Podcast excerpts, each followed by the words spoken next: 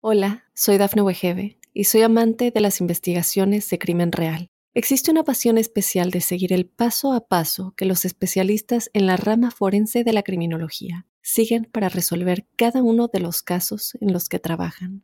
Si tú, como yo, eres una de las personas que encuentran fascinante escuchar este tipo de investigaciones, te invito a escuchar el podcast Trazos Criminales con la experta en perfilación criminal, Laura Quiñones Orquiza, en tu plataforma de audio favorita. Mitos y leyendas de nuestra América. ¿Me acompañan? Soy Jenny de Bernardo.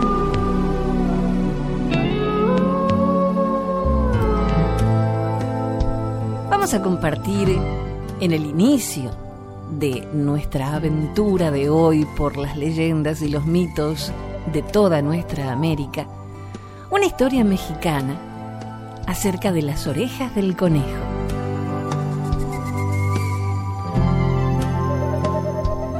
Una vez, hace miles de años, el conejo tenía las orejas muy pequeñas, tan pequeñas como las orejas de un gatito. El conejo estaba contento con sus orejas, pero no con el tamaño de su cuerpo. Él quería ser grande, tan grande como el lobo o el coyote o el león. Un día, cuando iba saltando por los campos, el conejo vio al león, el rey de los animales. Qué grande y hermoso es, dijo el conejo, y yo soy tan pequeño y feo. El conejo estaba triste, muy triste. Se sentó debajo de un árbol y comenzó a llorar amargamente. ¿Qué tienes, conejito? ¿Por qué lloras? preguntó la lechuza que vivía en el árbol. Lloro porque quiero ser grande, muy grande, dijo el conejito. La lechuza era una ave sabia. Cerró los ojos por dos o tres minutos para pensar en el problema y luego dijo, Conejito, debes visitar al dios de los animales. Creo que él puede hacerte más grande. Mil gracias, lechuza sabia. Voy a visitarlo ahora, respondió el conejo, y se fue saltando hacia la colina donde vivía el dios. Buenos días. ¿Cómo estás? dijo el dios de los animales cuando vio al conejito. Buen día, señor. Estoy triste porque soy tan pequeño. Su Majestad podría hacerme grande, muy grande. ¿Por qué quieres ser grande? preguntó el dios con una sonrisa. Si soy grande, algún día yo, en vez del león, puedo ser el rey de los animales. Muy bien, pero primero tienes que hacer tres cosas difíciles. Entonces, voy a decidir si debo hacerte más grande o no. ¿Qué tengo que hacer? Mañana tienes que traerme la piel de un cocodrilo, de un mono y de una culebra. Muy bien, señor. Hasta mañana. El conejo estaba alegre, fue saltando, saltando hacia el río. Aquí vio a su amigo el pequeño cocodrilo. Amigo cocodrilo, ¿podrías prestarme tu piel elegante hasta mañana? La necesito para... para una fiesta, ¿no? dijo el cocodrilo antes de que el conejo pudiera decir la verdad. Sí, sí, respondió rápidamente el conejo. ¡Ay! ¡Qué gran honor para mí! Aquí la tienes, con la piel del cocodrilo, el conejo visitó al mono y a la culebra. Cada amigo le dio al conejo su piel para la fiesta. Muy temprano, a la mañana siguiente, el conejo fue despacio, muy despacio, con las pieles pesadas ante el dios de los animales. Aquí estoy con las pieles, gritó felizmente el pequeño conejo. El dios estaba sorprendido, pensó, qué astuto es este conejito pero en voz alta dijo, si te hago más grande, puede ser que hagas daño a los otros animales sin quererlo.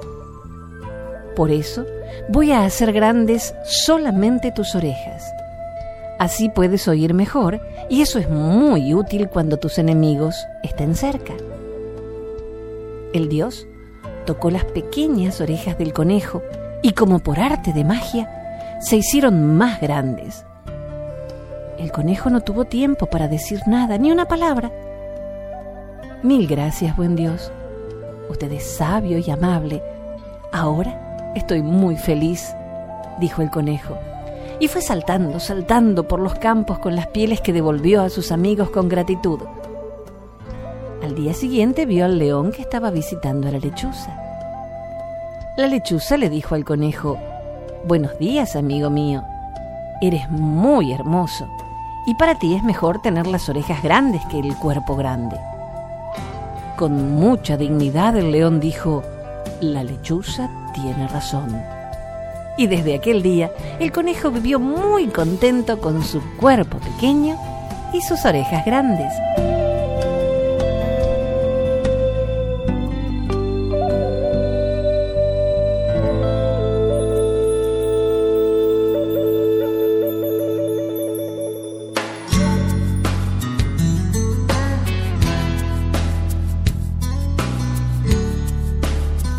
Las flores del Toloache.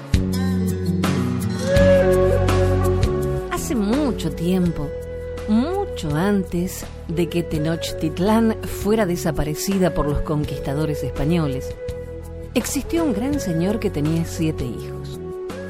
Cada uno de ellos se llevaba un año. Eran apuestos y audaces. En cierta ocasión, el Tlatoani se encontraba en sus aposentos descansando. Su recámara daba a un patio lleno de flores y de árboles. De pronto, el hombre se despertó al escuchar el llanto de una niña que se encontraba desnuda y muerta de hambre a la puerta de la estancia donde descansaba. Al verla, se dio cuenta de que la pequeña era sumamente bonita y decidió adoptarla y tratarla como si fuese su propia hija. La niña comenzó a crecer y cada vez era más bella. Su belleza deslumbraba a todo aquel que la veía. Como era de esperarse, los siete hijos del Tlatoani se enamoraron perdidamente de la joven. Este hecho trajo como consecuencia que los hermanos empezaran a odiarse y a celarse los unos de los otros. La vida en palacio se convirtió en un terrible infierno. Sin embargo, la bella muchacha quería a los siete galanes como si fueran sus verdaderos hermanos y no estaba enamorada de ninguno en particular. Entonces, los siete hermanos decidieron entablar un combate para decidir quién se casaría con ella.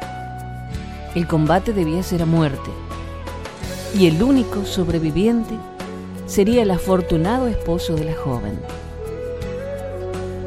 Cuando el Tlataoni se enteró de lo que planeaban hacer sus hijos para obtener el amor de la chica, tomó una horrenda decisión y ordenó a tres de sus guerreros que le quitaran la vida a la pequeña pues era consciente de que no había otra manera de solucionar el conflicto. Los guerreros se llevaron a la pobrecilla a un monte cercano a Palacio y la apuñalaron. La muchacha cayó al suelo herida, pero no estaba muerta, aunque eso creyeron sus asesinos. Cuando se despertó y se dio cuenta de lo ocurrido, se levantó y corrió a través del bosque en la más absoluta oscuridad. Pero pronto salió la luna e iluminó el bosque. En ese momento, la planta del toloache abrió sus flores. Una de ellas se dirigió a la pequeña niña y le dijo que se escondiera dentro de ella. Inmediatamente la joven se hizo tan pequeña que pudo meterse entre los pétalos de la flor. Desde entonces, la bella joven vive en las flores del toloache.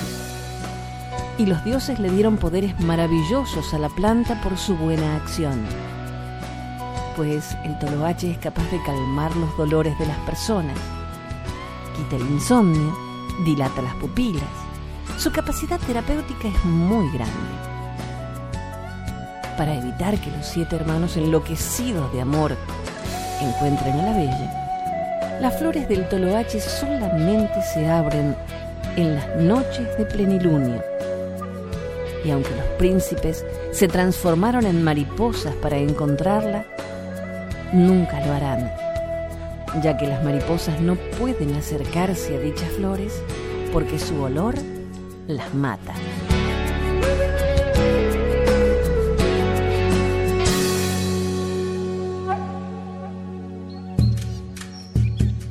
Este es el rezo matinal de los cheroquis. Que los vientos cálidos del cielo soplen suavemente en tu casa. Que el Gran Espíritu bendiga a todos los que pasen por allí. Que tus zapatos dejen huellas felices en muchas nevadas y que el arco iris siempre toque tus hombros.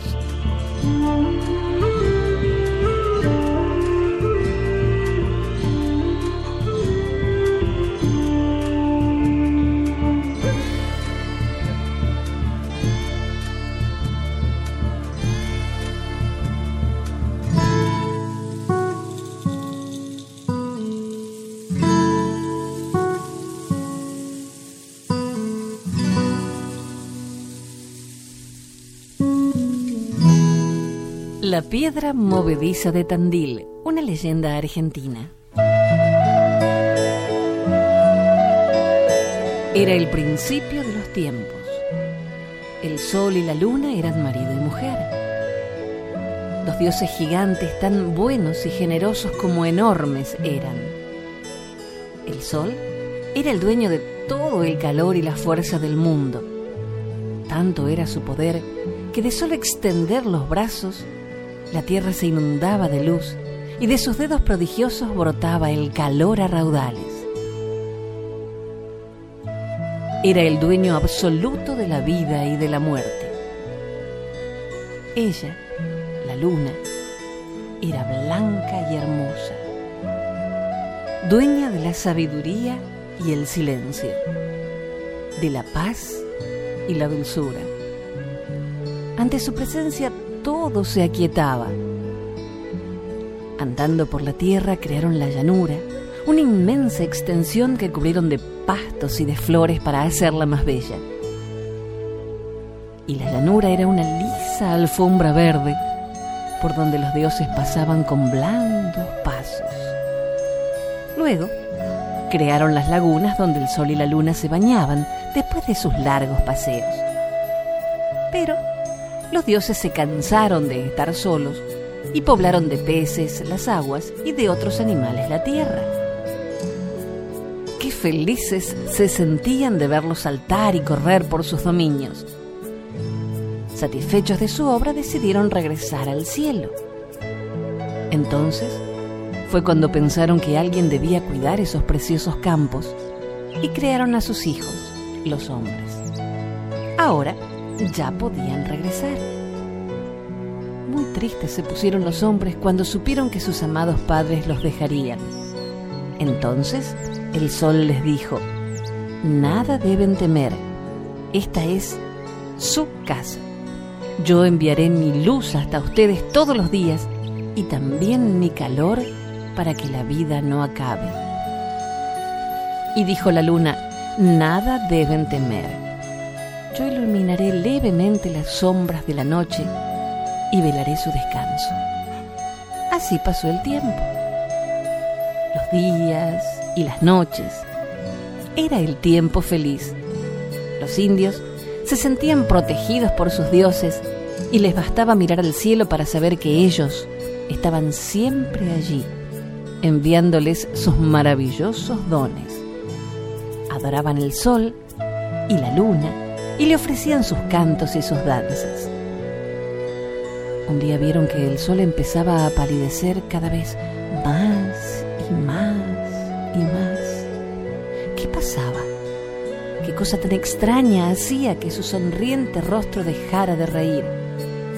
Algo terrible, pero que no podían explicarse, estaba sucediendo. Pronto, se dieron cuenta que un gigantesco puma alado acusaba por la inmensidad de los cielos al bondadoso sol. Y el dios se debatía entre los zarpazos del terrible animal que quería destruirlo. Los indios no lo pensaron más y se prepararon para defenderlo. Los más valientes y hábiles guerreros se reunieron y empezaron a arrojar sus flechas al intruso que se atrevía a molestar al sol. Una, dos, miles y miles de flechas fueron arrojadas, pero no lograban destruir al puma, que por el contrario cada vez se ponía más furioso. Por fin, uno dio en el blanco y el animal cayó atravesado por la flecha que entraba por el vientre y salió por el lomo. Sí, cayó, pero no muerto. Y allí estaba extendido y rugiendo estremeciendo la tierra con sus rugidos. Tan enorme era que nadie se atrevía a acercarse y lo miraban asustados desde lejos. En tanto, el sol se fue ocultando poco a poco.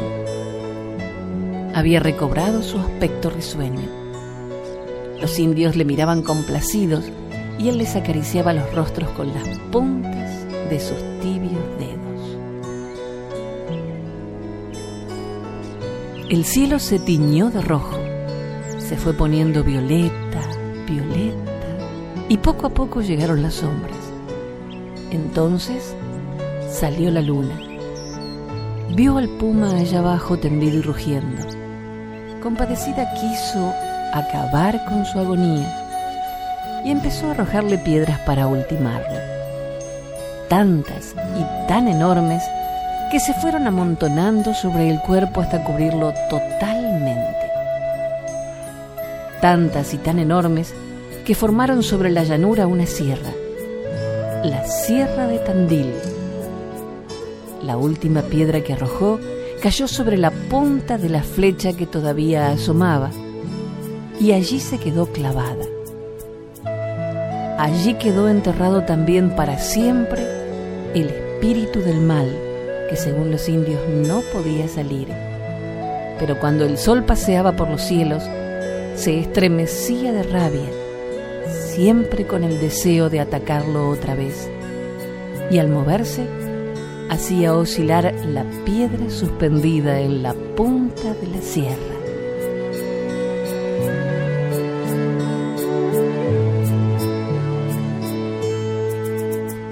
Extraído de Leyendas Argentinas de Nelly Garrido de Rodríguez, editorial Plus Ultra.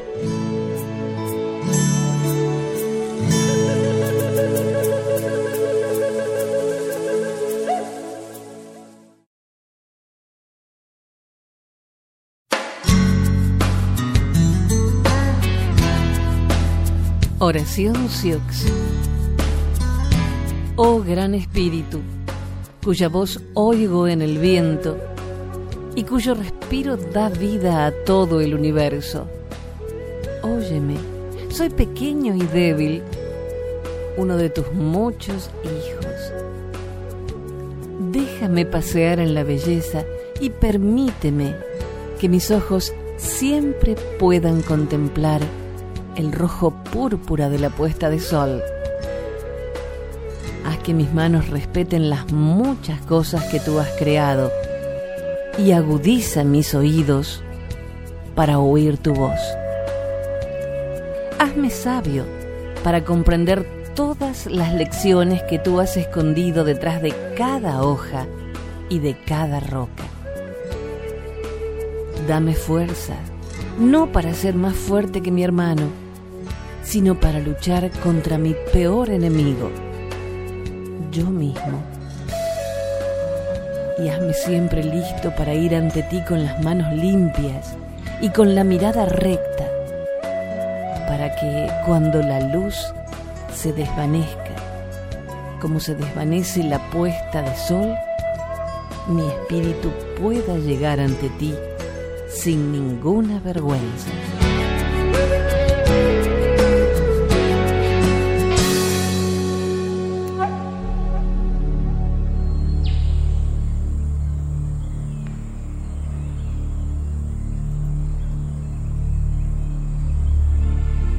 Leyenda de la tejedora y el colibrí proviene de la región de Huehuetenango, en Guatemala, en donde existe una composición étnica muy variada, con diversos grupos, todos provenientes del tronco común maya.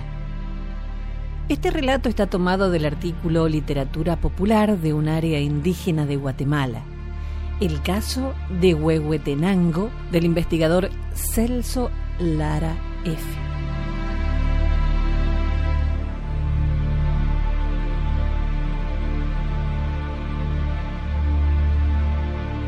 Una vez había un patojo que estaba paseando. De repente llegó a un rancho donde había un naranjo enfrente. El naranjo tenía muchas flores muy blancas y había una patoja muy chula sentada debajo tejiendo. Al patojo le gustaba mucho y cuando la vio desde lejos quiso estar con ella y platicar, pero no podía entrar porque el papá de ella estaba en el rancho y el patojo tenía miedo. Pero le gustaba mucho y quería estar ya ahí con ella. El patojo vio que el naranjo tenía muchas flores y dijo, ¿qué hago ahora para poder enamorarla? No aguanto las ganas de hablar con ella, no aguanto que ella no llegue a ser mi mujer. Lo que voy a hacer es convertirme en un animal pero no un animal malo, porque si me convierto en un animal malo se asusta y a lo mejor me mata. Mejor me convierto en un colibrí para que le guste yo. Entonces se convirtió en colibrí, salió volando y se fue a parar al naranjo. Volando muy rápido y empezó a comer en las flores. Estaba haciendo mucho y ella era de un color muy bonito.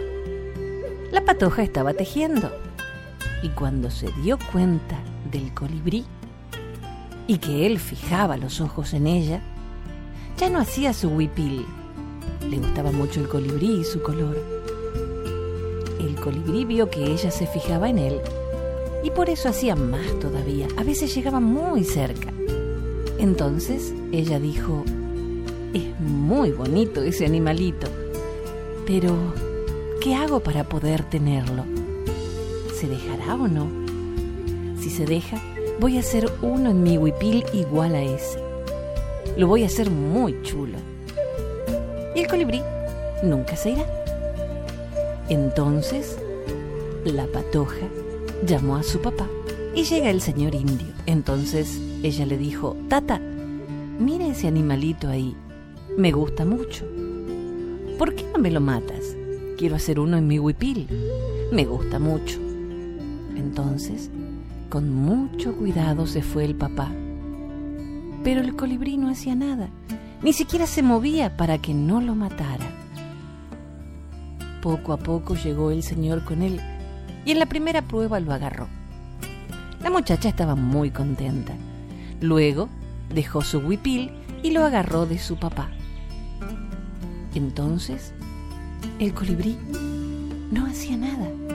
Estaba en manos de la muchacha y muy alegre. Ella le dijo a su padre, Tata, búscale un lugar y pongámoslo dentro. No aguanto soltarlo. Buscaron una jaula y lo pusieron dentro y cerraron la puerta. A la patoja le gustaba tanto que no comía. Y también al colibrí le gustaba la patoja. Al anochecer lo pusieron en el rancho pero el rancho estaba dividido en cuartos.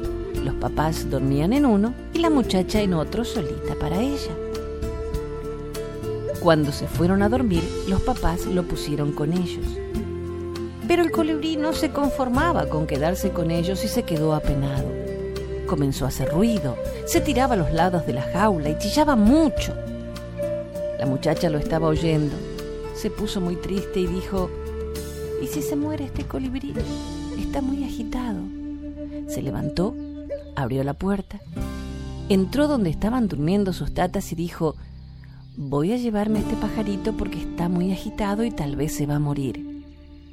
Está bueno, llévatelo, pues a ver si no te quita el sueño, le dijeron. Se lo llevó y lo puso al lado de su tapexco y se acostó otra vez. Y el colibrí no hacía nada y comenzó a pensar, ¿qué hago ahora? A ver si se asusta esta mujer. A él le gustaba tanto que quería enamorarla y quería que llegara a ser su mujer. Entonces, con mucho cuidado, se convirtió otra vez en muchacho y así poco a poco se acercó y le habló. No te asustes, te quiero mucho. Te quise hablar ayer, pero ahí estaba tu tata y tuve miedo. Por eso busqué la forma de verte y me convertí en colibrí. Ahora que estamos solos, ¿qué me decís? De veras, es cierto, te quiero mucho y no aguanto dejarte. Y quiero que me digas ahorita si me querés. Porque lo que yo te quiero con todo mi corazón y para siempre. El patojo era muy blanco y cuando la patoja lo vio, quedó enamorada. Pero no le dijo que lo quería. Solo le dijo, pues, muy bien. Entonces, como ellos estaban en un cuarto aparte, por fuerza tenían que pasar por donde estaban durmiendo los papás de ella. Y él le dijo, lo que quiero es que nos vayamos ahorita mismo. Muy bien, si querés nos vamos ahorita, le dijo la muchacha. Y es que ella quería mucho al patojo y por eso no le costó darle su promesa. Entonces le dijo, espérate, que se queden bien dormidos mis tatas y cuando salgamos, que estén dormidos de seguro. Y él le preguntó, ¿es cierto? ¿No me mientes? No, es verdad. El patojo estaba muy contento. La patoja con mucho cuidado abrió la puerta del cuarto donde estaban sus papás y le dice que están bien dormidos. Poco a poco, despacito salieron. Pasaron con ellos le quitaron la tranca a la puerta del rancho y salieron. Cerraron quedito y se fueron. Al amanecer, los papás vieron que ella no estaba. Ve a buscar a mi hija donde sea y me la encontrarás. Ay, mi hija, decía la madre, y es mi única hija. ¿Dónde se ha ido mi corazón? Y se fue el tata de la patoja mandado por su mujer. Los buscó en todo el lugar, pero nunca los encontraron a saber a dónde se fueron, si lejos o cerca. La gente dice que nunca los hallaron.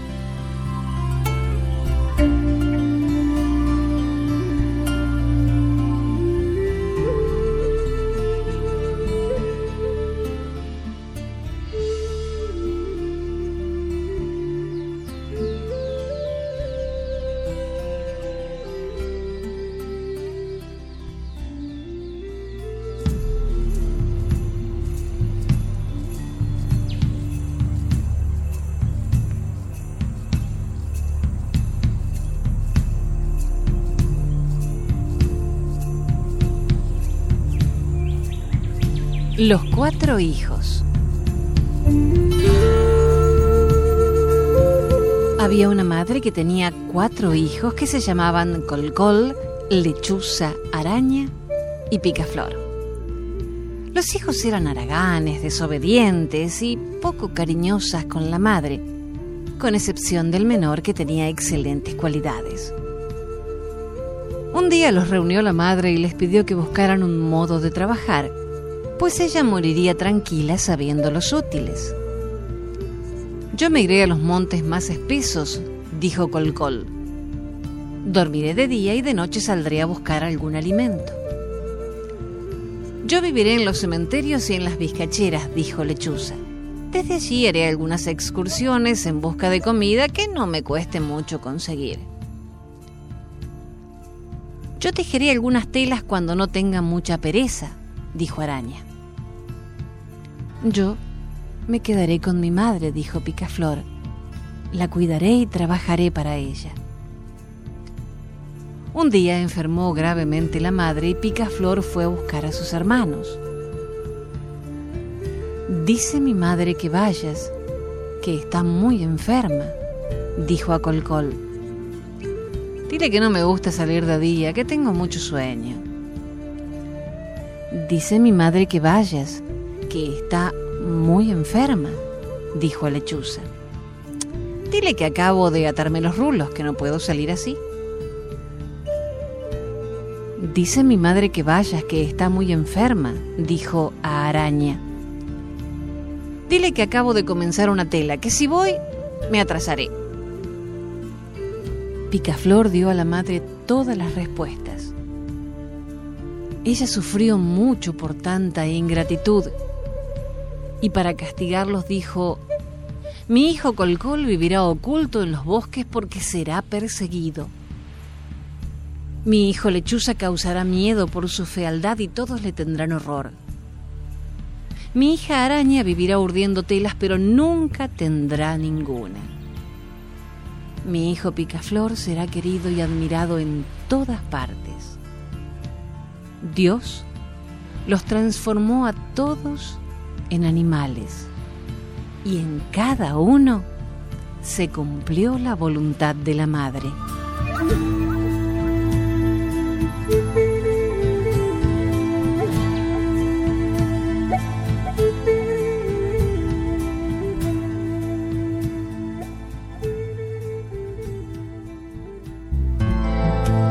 Hasta el próximo relato.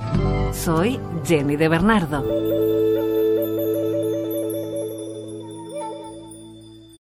Soy Dafne Wegebe y soy amante de las investigaciones de crimen real. Existe una pasión especial de seguir el paso a paso que los especialistas en la rama forense de la criminología siguen para resolver cada uno de los casos en los que trabajan.